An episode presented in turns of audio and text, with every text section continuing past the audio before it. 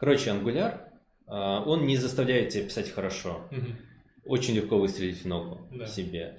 В React чуть сложнее, а в Elm практически невозможно. Купились на это, потом продали это нашим менеджерам, что это идеально. Ну, как-то они это, с- э, хотел сказать, схавали.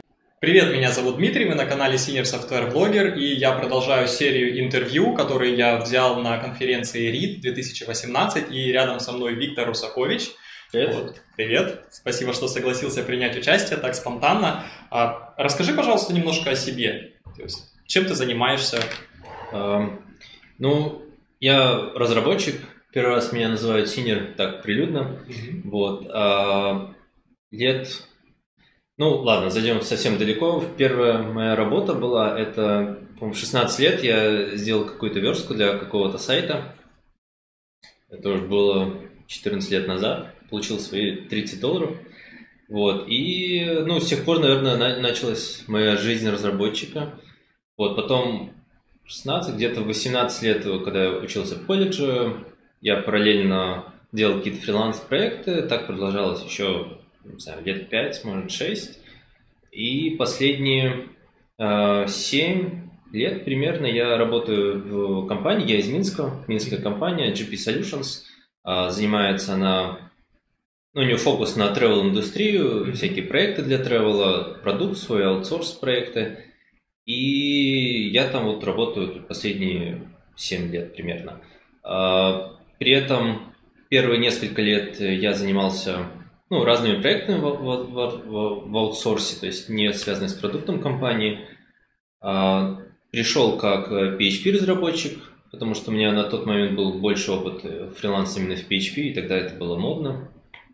Вот, ну где-то в течение года, двух, а, постепенно фокус начал смещаться на фронтенд, тогда это называлось клиент-сайт, а, jQuery, все дела, и а, постепенно ушел в полностью фронтенд, то есть PHP стало вообще ноль, ничего не оставалось. И последние пять лет э, я работаю на компанию, ну то есть внутри моей компании э, я работаю на их клиента, это компания эстонская, которая занимается морскими перевозками, мы, мы для них э, пишем э, всякие сайты, проекты, все связанные с, опять же, с, тревелом, то есть у них есть корабли, и на эти корабли можно купить билеты, э, билеты, еду, можно зайти в приложение, которое мы писали, будучи на борту, которое работает в оффлайне, и проверить, что у тебя там через час, например, будет еда, там через три часа будет какое-то представление, не опоздай. Ну, все вот в этой вот э, в этом бизнесе как бы крутится. Хорошо. Вот примерно так. Смотри, ты, ты говоришь, что ты уже, получается, профессионально работаешь 7 лет, около 7 лет, да? А, то есть, ну, можно сказать, и причем, что ты работаешь вроде как в одной и той же, то есть это клиент-сайт или фронтенд, да? Да. То есть можно сказать, что ты уже...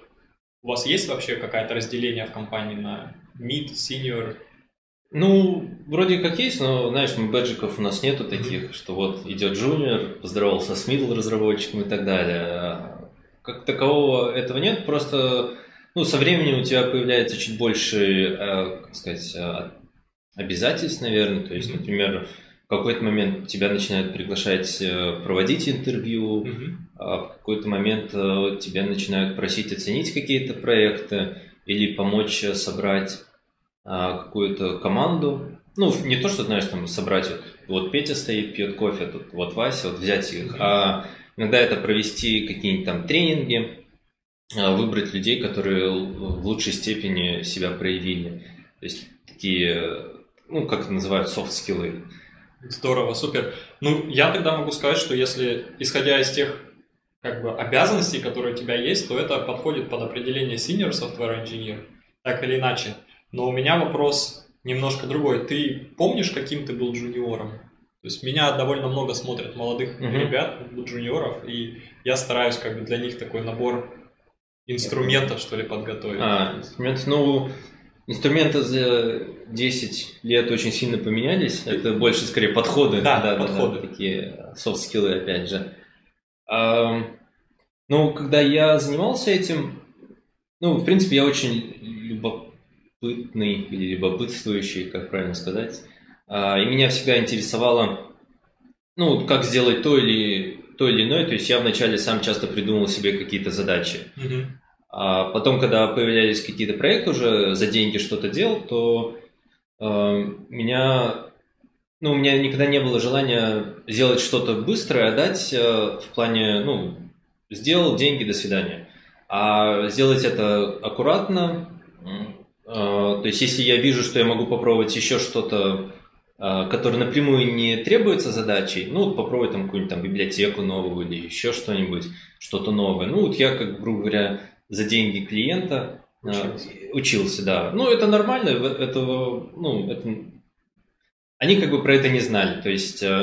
Да, ему все равно было главное, И- чтобы работа была. да, им все равно, в принципе, можно, наверное, было, бы, если бы я этого не сделал, я бы, сделал чуть быстрее, для них там как бы дешевле, но в конечном итоге это очень сильно влияет на твой рост. И, в принципе, вот эта любознательность, она, ну, я стараюсь ее сохранить, и иногда она очень сильно граничит уже с э, назойливостью. Но это уже больше, когда связано с э, общением с другими людьми, то есть э, это, ну, я лично считаю таким плюсом, но который очень легко может перейти в минус, Да. если не держать, э, не сдерживать себя. То есть э, я очень всегда э, скрупулезен в каких-то вопросах и стараюсь, ну, не отпускаю человека, пока он мне не объяснит целиком свою задумку. У Мгм. меня есть знакомый военный, который говорит, что нет людей, которые э, не, не понимают, есть люди, которые плохо объясняют. Да.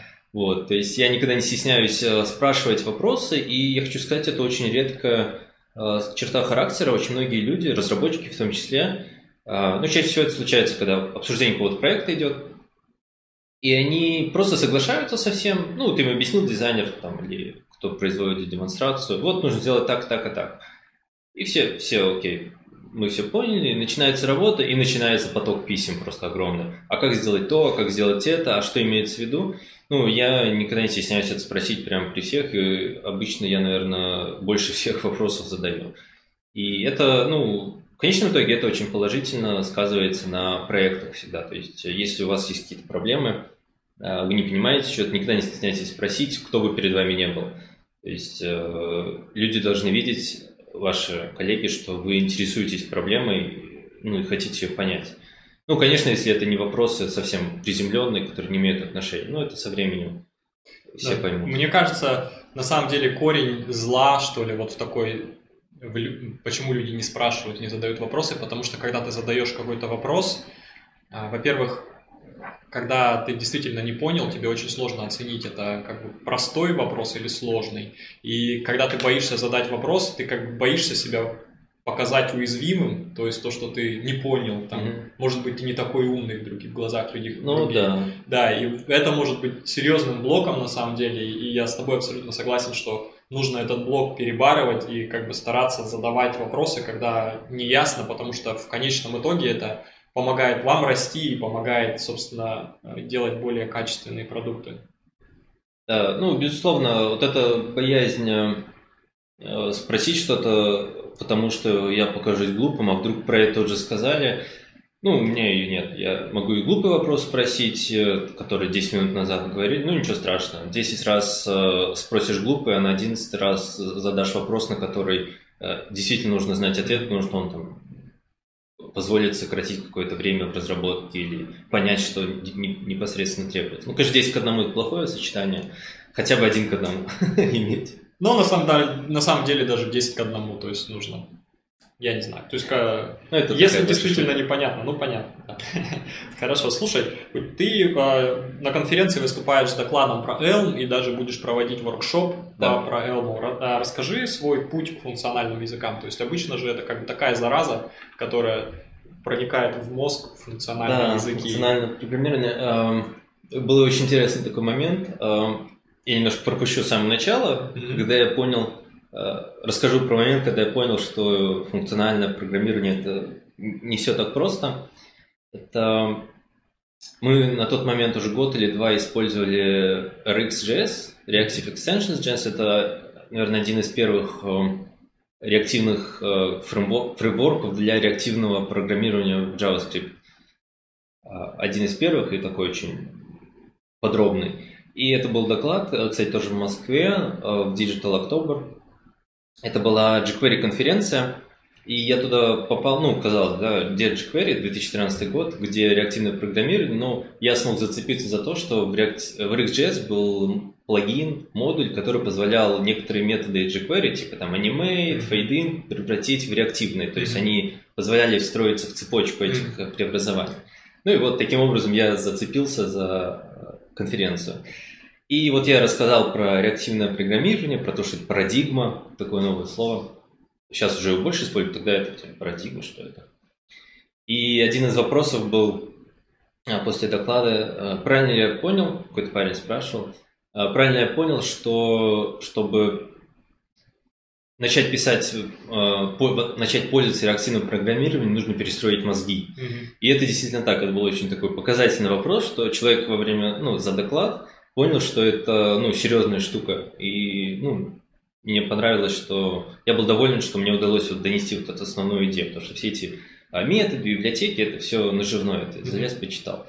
Вот. А, а как я в это попал? А, ну, я не скажу, что я там большой адепт языков, именно функциональных, типа там Haskell. Я на самом деле никогда на Haskell ничего не писал, когда хотел на Elixir что-то написать, Pet Project, но в итоге столкнулся с тем, что не хватило времени, написал быстренько на Node.js какой-то нужный сервер и забыл о той просьбе, о, о том желании.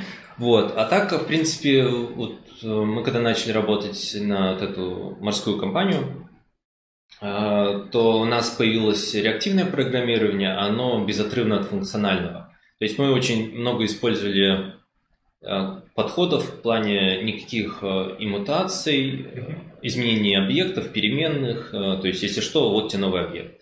А, очень много чистых функций, то есть э, функция, которая, будучи вызванной э, с определенным параметром, возвращает тебе каждый раз один и тот же результат.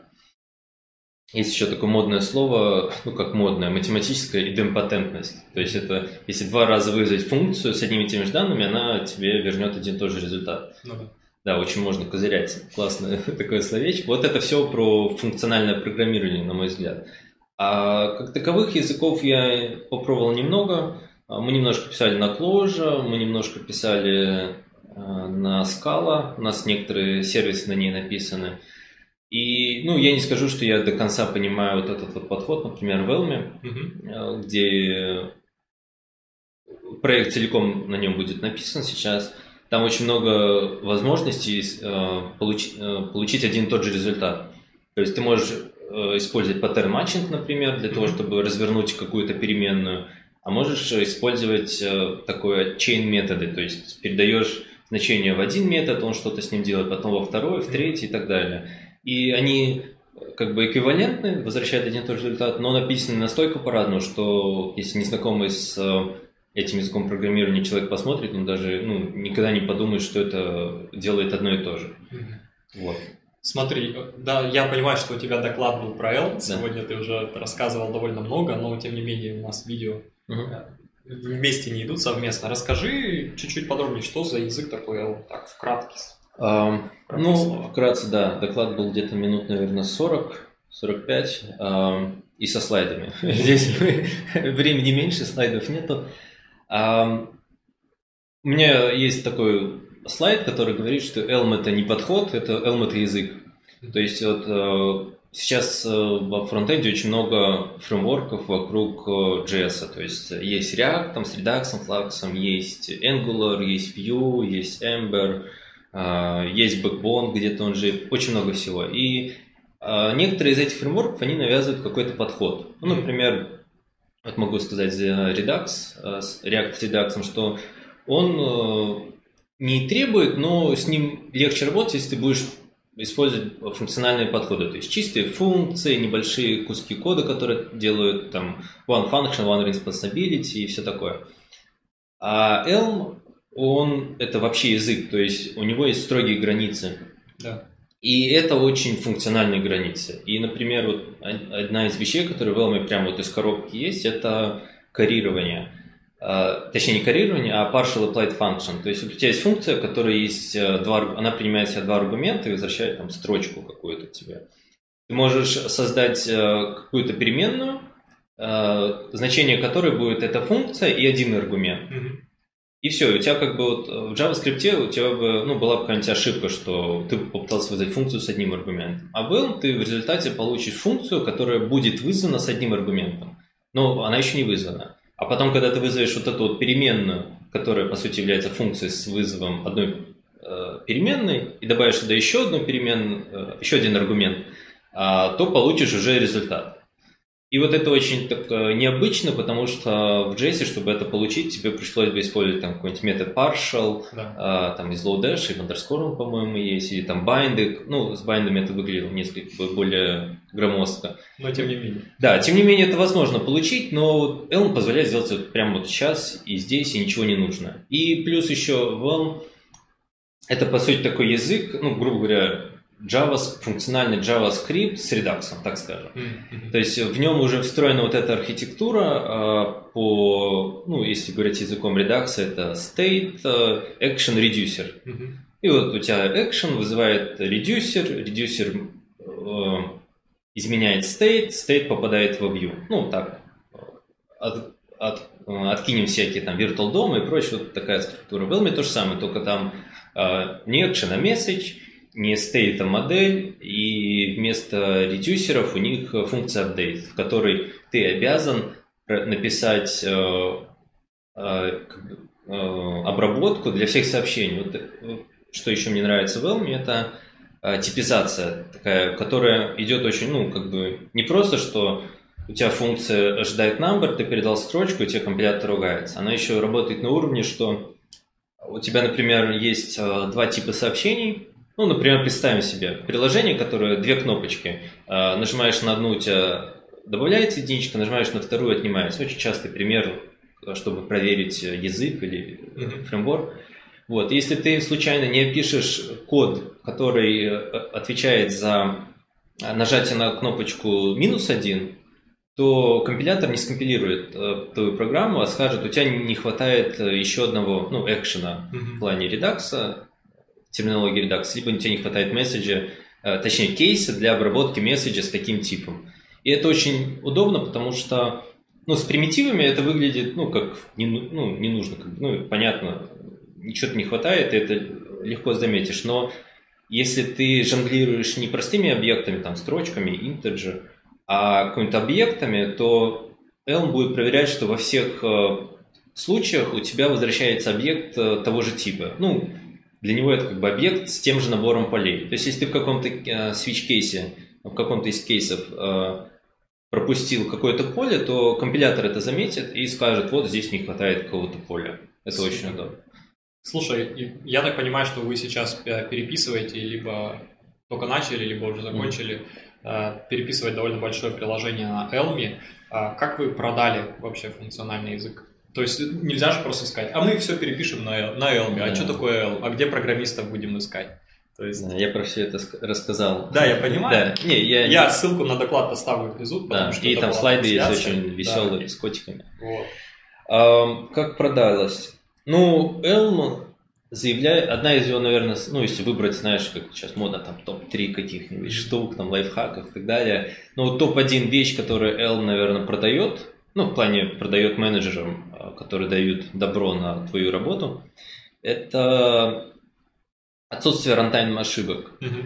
То есть а, вся вот эта вот история с жесткой компиляцией, которая проверяет все возможные кейсы, про которые ты даже мог э, и не подумать, а, она иногда избыточна, наверное, но в конечном итоге Elm декларирует, что ну, в документации где-то это есть, что когда ты напишешь приложение, у тебя никогда не будет э, ошибки в консоли, вот как мы часто можем видеть, что cannot call property, get property of undefined, или там it's not an object, ну что-то вот в таких духах.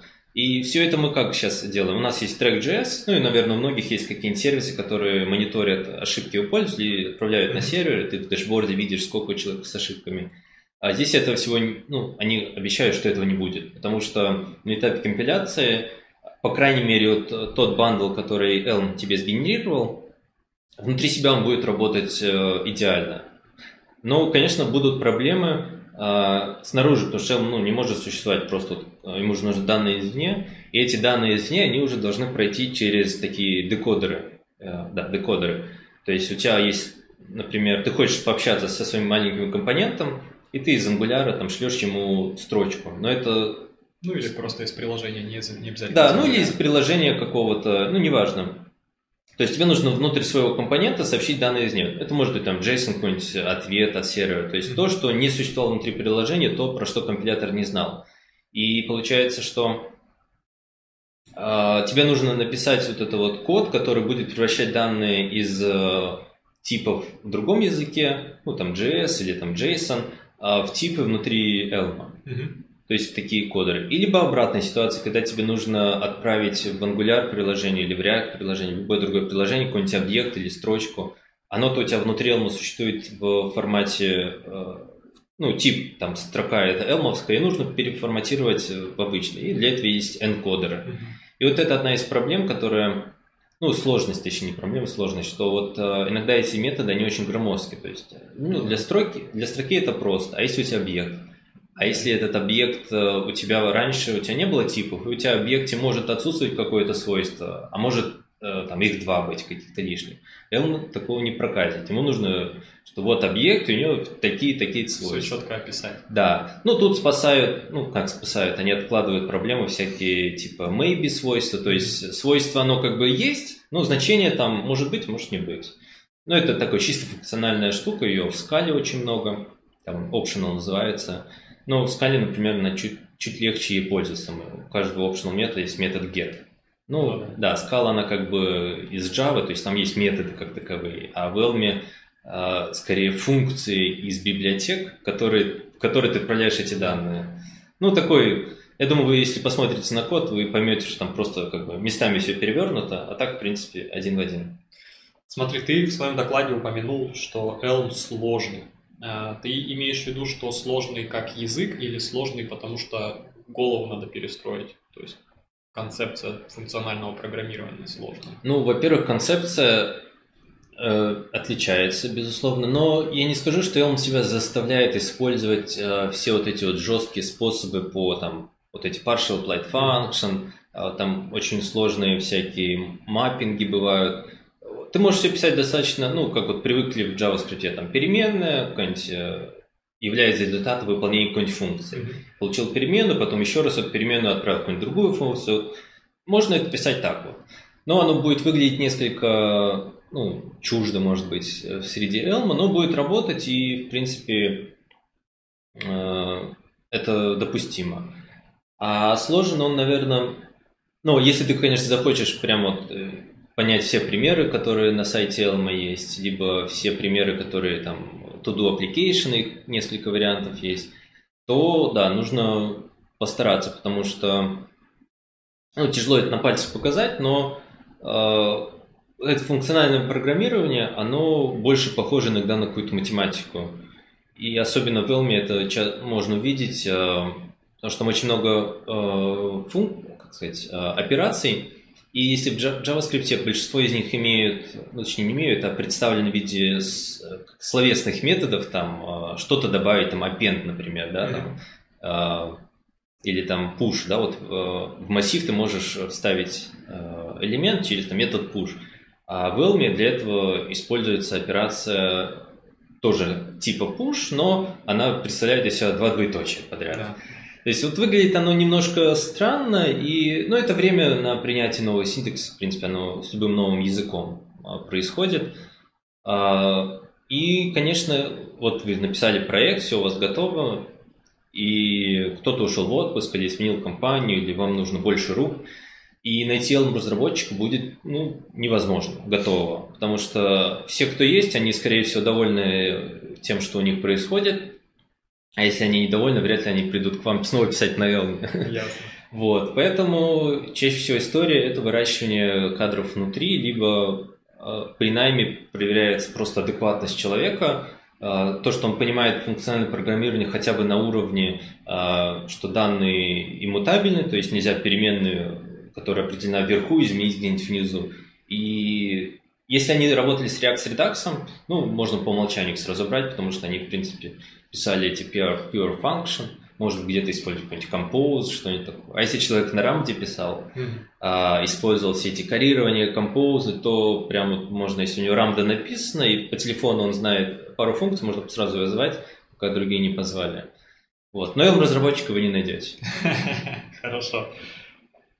А вы рассматривали такие альтернативы, как Reason, ML, PureScript? Я думаю, нет. Их не рассматривали. Ну, почему? У нас скорее было э, обсуждение, вот как это вообще происходило. Вот у нас есть проект, он ну, там, три года он писался, в нем, ну, если так сократить все, большая каша, архитектурно очень сложный, очень много взаимосвязей, а, там каплинг жесткий между компонентами, там Object повсюду валяются. То есть даже не один Object, да? а их много, и они еще между собой как-то общаются. Вот. И мы решили, что... Точнее, я не принял решение там, я пришел в проект, когда он уже... Ну, стадия принятия решения прошла, но тем не менее. А, нужно переписывать все. И обсуждался React, но, как вот я себя в докладе сказал, ну, React, он, скорее всего, бы заработал все так же, может быть, чуть быстрее бы даже написали. Но хотелось чего-то другого попробовать. Был еще Vue, но нам он не очень понравился, потому что он как-то похож на Angular. А, может быть, там закидают камнями, скажут, да нет, это совсем другое, но тем не менее по синтаксису очень похож. И, а синтаксис нам не, не очень нравится, ну, как сказать, Angular нам не очень понравился, потому что он он очень классный, прорывной для своего времени, но все то количество магии, которое он себе несет, mm-hmm. особенно первая ветка, которую мы использовали, она ну, не очень... Короче, Angular, а, он не заставляет тебя писать хорошо. Mm-hmm. Очень легко выстрелить в ногу да. себе. В React чуть сложнее, а в Elm практически невозможно. И вот, наверное, вот эта вот невозможность выстрелить себе в ногу, ну, а как следствие Стрельба по ногам это что? Это runtime exception ы всякие, ну, ошибки. Да. А, вот мы продали, купились на это, потом продали это нашим менеджерам, что это идеально. Ну, как-то они это, с, хотел сказать, схавали, как-то они это поняли. А, смотри, а как обстоят дела с тестами в Elm? С юнит-тестированием? Ну, Пишите, пишите тесты? Да, пишем, и, в принципе, это очень легко, потому что это очень функционально, функциональный и типизированный язык, и наличие типов, оно в принципе позволяет э, исключить большое количество тестов. Ну, вот, например, у вас какой-нибудь э, метод, э, ну, условно, я в докладе сделал такой а фейковый метод, который называется addCalc или calcAdd, неважно.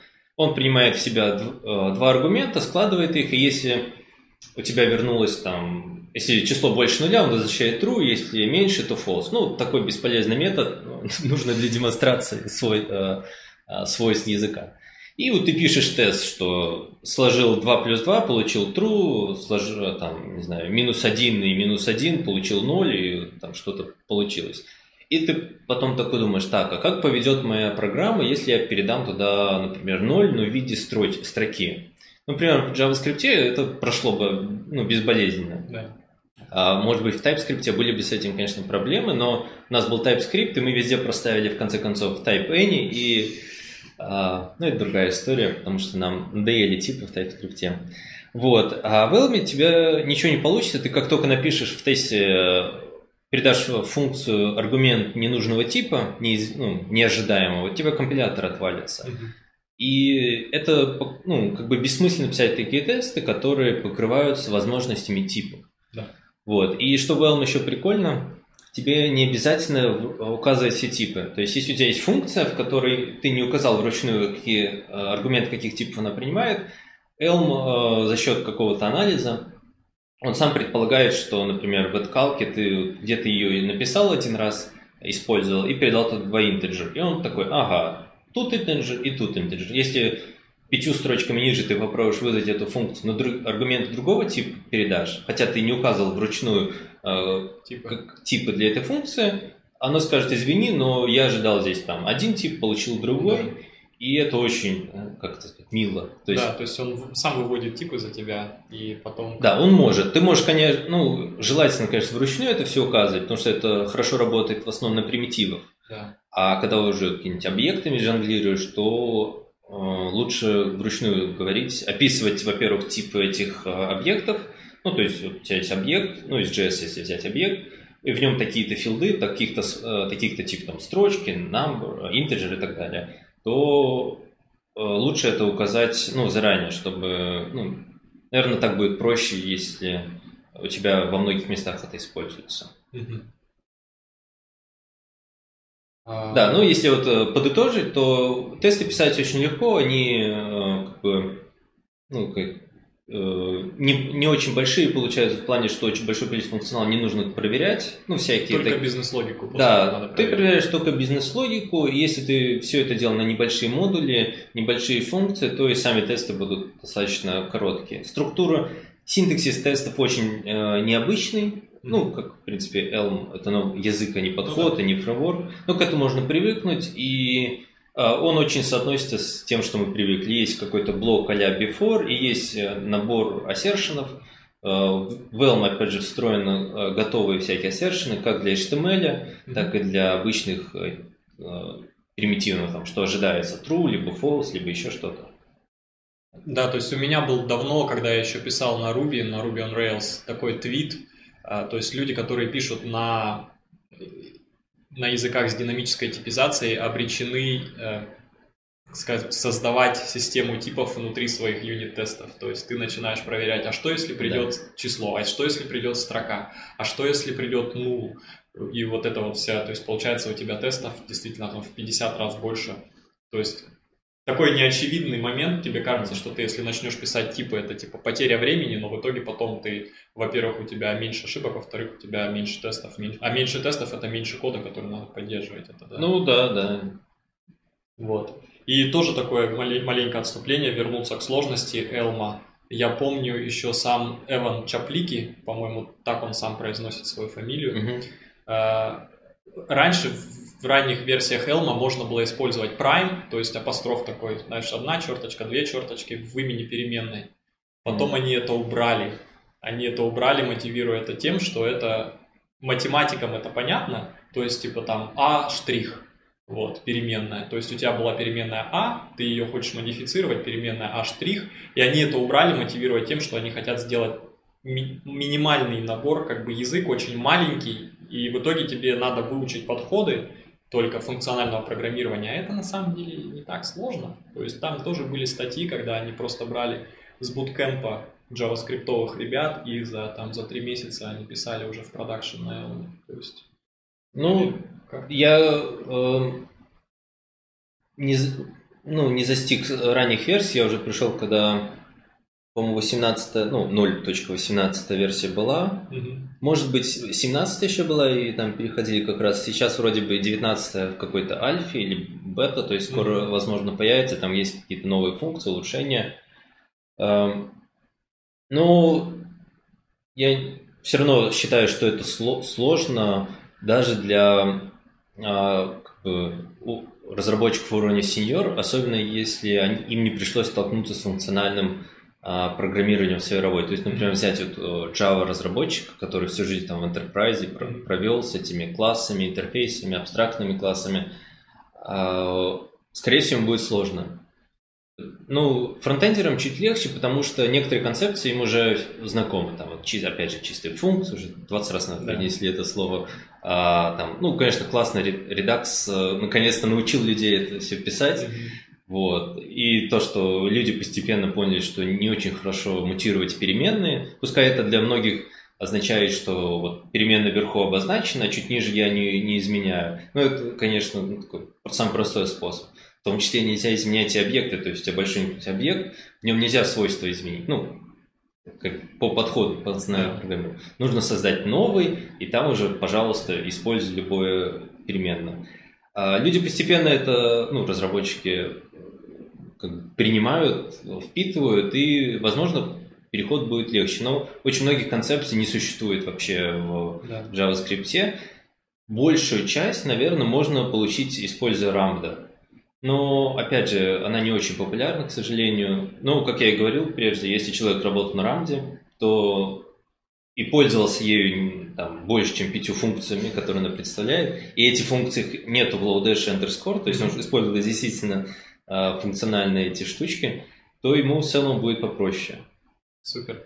Слушай, у меня есть такой вопрос, который я всем задаю. Он такой, э, который вообще никто не любит. Угу. Но тем не менее, как ты видишь себя через пять лет? А, это вопрос из разряда на собеседованиях. Ну, я ни разу его не слышал на собеседовании. Ну да, то есть почему-то все думают, что его всегда задают на собеседовании, но его не всегда задают на собеседовании. Ну, не знаю, это как э, вопрос с этими, почему люки круглые, да, сколько шариков да. в футбольном этом школьном автобусе помещается.